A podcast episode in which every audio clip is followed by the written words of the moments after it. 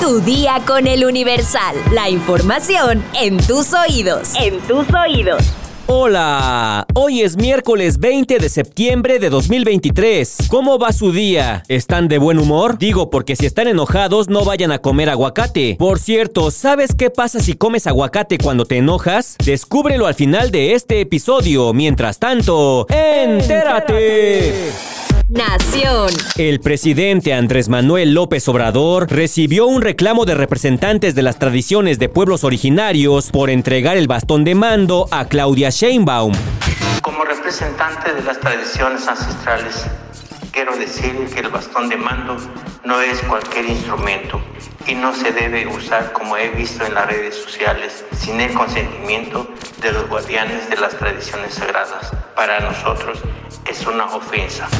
En su conferencia mañanera de este martes 19 de septiembre, el presidente recibió un audio de Santiago Ortela Sarmiento, médico tradicional quien le entregó el bastón de mando el primero de diciembre de 2018 en el Zócalo de la Ciudad de México. Señor presidente, me dirijo a usted con todo respeto para decirle que su servidor fue quien le entregó el bastón de mando que representa a los 68 pueblos originarios de México y afromexicanos mediante una ceremonia sagrada olmeca el primero de diciembre de 2018 en la Plaza de la Constitución al inicio de su mandato como presidente de la República Mexicana. Agregó que ahora que termina el mandato de López Obrador, el cetro sagrado deberá colocarse en una vitrina especial dentro de Palacio Nacional. Tras escuchar el audio y cuestionarle sobre la inconformidad del representante, esto fue lo que dijo el presidente López Obrador.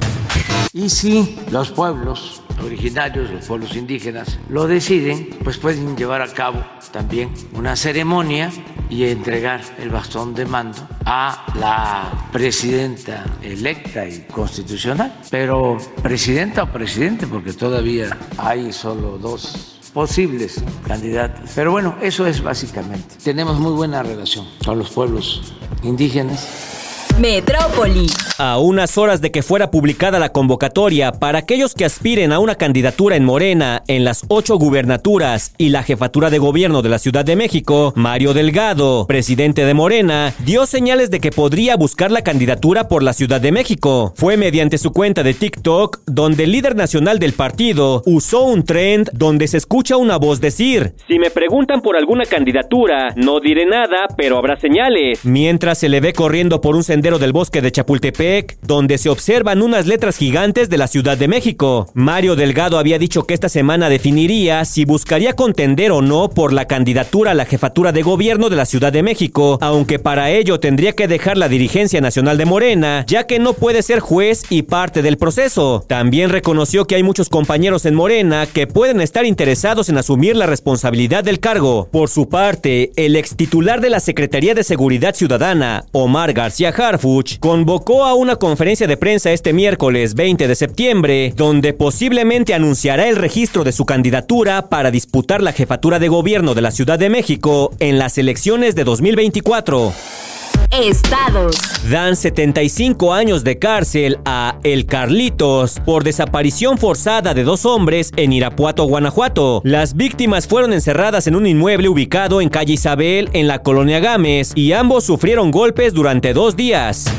Vinculan a proceso a fiscal de Morelos, Uriel Carmona, por el delito de tortura. El juez de control concedió un plazo de tres meses para el cierre de la investigación y de acuerdo con la indagatoria, Uriel Carmona ordenó someter y golpear a la víctima.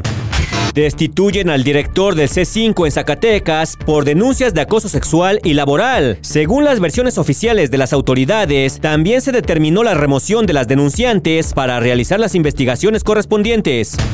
La regidora de Reynosa, Denise Ahumada, aceptó un cargo de dos que se le imputan por transportar droga en Estados Unidos. Si la corte de ese país encuentra culpable a Ahumada, podría enfrentar de 8 a 10 años de prisión. Mundo. El ugandés Salongo Sikonene Habib Sesigu, de 43 años, ha causado revuelo en las redes sociales, pues contrajo matrimonio con siete mujeres el mismo día. Lo más curioso de este caso es que dos de ellas son hermanas biológicas. El devoto musulmán se casó con las mujeres en una ceremonia nupcial celebrada en la aldea de Bugerega, en el distrito de Mukono, el domingo 10 de septiembre de 2023. De acuerdo con el medio local Capital Radio Uganda, el hombre tiene una buena posición económica y por eso es reconocido en la aldea. El hombre sorprendió a sus esposas con un gran regalo. A cada una le dio un carro nuevo. Sikonene en su discurso elogió a sus esposas por ser leales a él. Por su parte, el padre del novio, Haf Abdul Semakula, le comentó a los medios locales que la poligamia es una práctica que lleva varios años en su familia. Ahora, Sikonene es considerado como un héroe por dar a conocer su pueblo en el mundo entero Vaqueiro.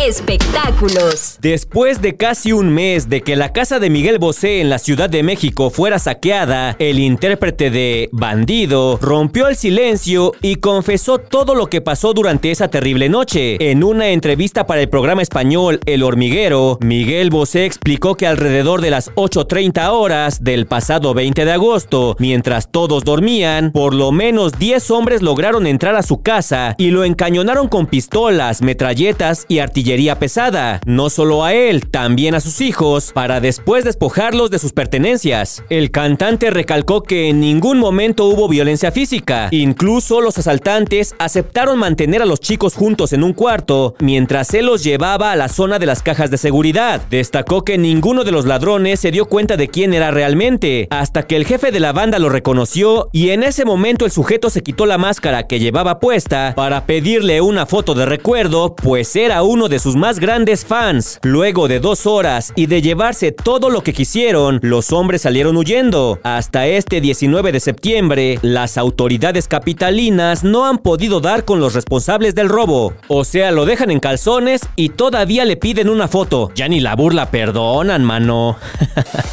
La nota curiosa del día. Ricardo Salinas Pliego compartió en su cuenta de X, antes Twitter, que cumplió en entregarle el premio a un hombre que resultó ganador de una camioneta. No obstante, lo criticó porque supuestamente no se emocionó lo suficiente. En la publicación, el dueño de TV Azteca mencionó que el ganador no se ve muy contento y destacó que si el regalo no fue de su agrado, que entonces lo devuelva. En el video que el empresario difundió, se ve al hombre arriba de la camioneta y agradece a TV Azteca, así como al tío Richie por el obsequio, aunque no con el ímpetu que le hubiera gustado al magnate. Hace unas semanas, el empresario mexicano Ricardo Salinas Pliego informó a través de sus redes sociales que regalaría una casa con valor de más de 20 millones de pesos, así como autos con motivo de la celebración de los 30 años de TV Azteca. Una de las principales controversias que se generó por la dinámica es que expresó que está cansado de ver tanto conformismo en los mexicanos, pues a lo mejor el ganador de la camioneta no estaba tan entusiasmado porque tal vez la camioneta no le gustó mucho. Puede ser que esperara algo mejor. Así que conformista, pues no, ¿eh? Mmm, esta camioneta. Yo me la pude haber comprado, mano.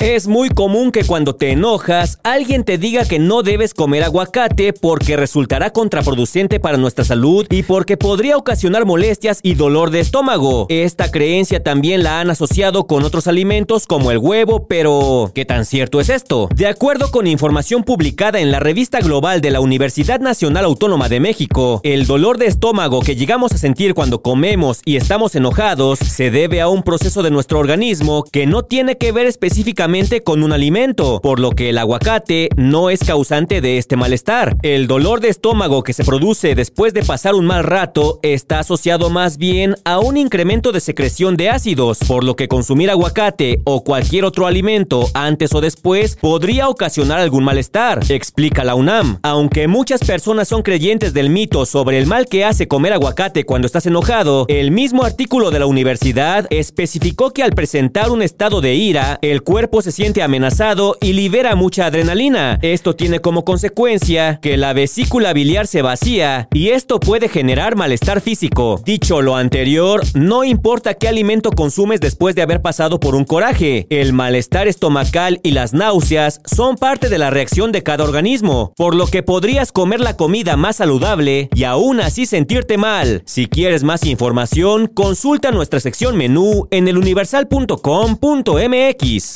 Vamos a leer unos cuantos comentarios, mi sección favorita. Llegaron bastantes comentarios contando su experiencia sobre los temblores. Carla Jiménez nos dice, en 1985 tenía un año y me perdí en el albergue. En 2017 estaba embarazada de 8 meses y no pudimos salir del departamento. Ahí vi cómo las paredes se cuarteaban. Violeta CP en el 85 tenía 4 años y me iban a llevar al jardín de niños cuando empezó el temblor. En 2017 iba por mis hijos a la escuela y fue muy feo. Pablo Emilio Rubio nos dice, en el sismo del 2017 estaba en mi casa y pude oír cómo la casa de mi vecino se cayó. Fue terrible. Angélica Becerra Rosas nos dice, me tocó el temblor de 1985. Terrible experiencia. Jig Vallardo nos dice, el de 1985 me tocó muy peque. Recuerdo vagamente el ruido del trastero en la cocina. Ese recuerdo se quedó conmigo a largo plazo. Sara Magali Rojas nos dice, después de tantos años aún me causa estrés tan solo escuchar las alertas como si se tratara de una zona de guerra. Aide Ávila nos dice, tenía 19 años cuando me tocó el sismo del 2017, una de las experiencias más traumáticas de mi vida. Saludos a Alex Mercado, Zaida García, Minelli Chimal, Pepe Solano, Monique Sosa y a Vivian Robledo. No dejen de comentar cada episodio y recuerden que nos pueden escuchar en Spotify, Apple Podcast, Google Podcast, Amazon y en todas las plataformas donde haya podcast. Por hoy ya estás informado, pero sigue todas las redes sociales de El Universal para estar actualizado. Comparte este podcast y mañana no te olvides de empezar tu día. Tu, día, con, El Universal. Tu día con El Universal. La información en tus oídos. En tus oídos.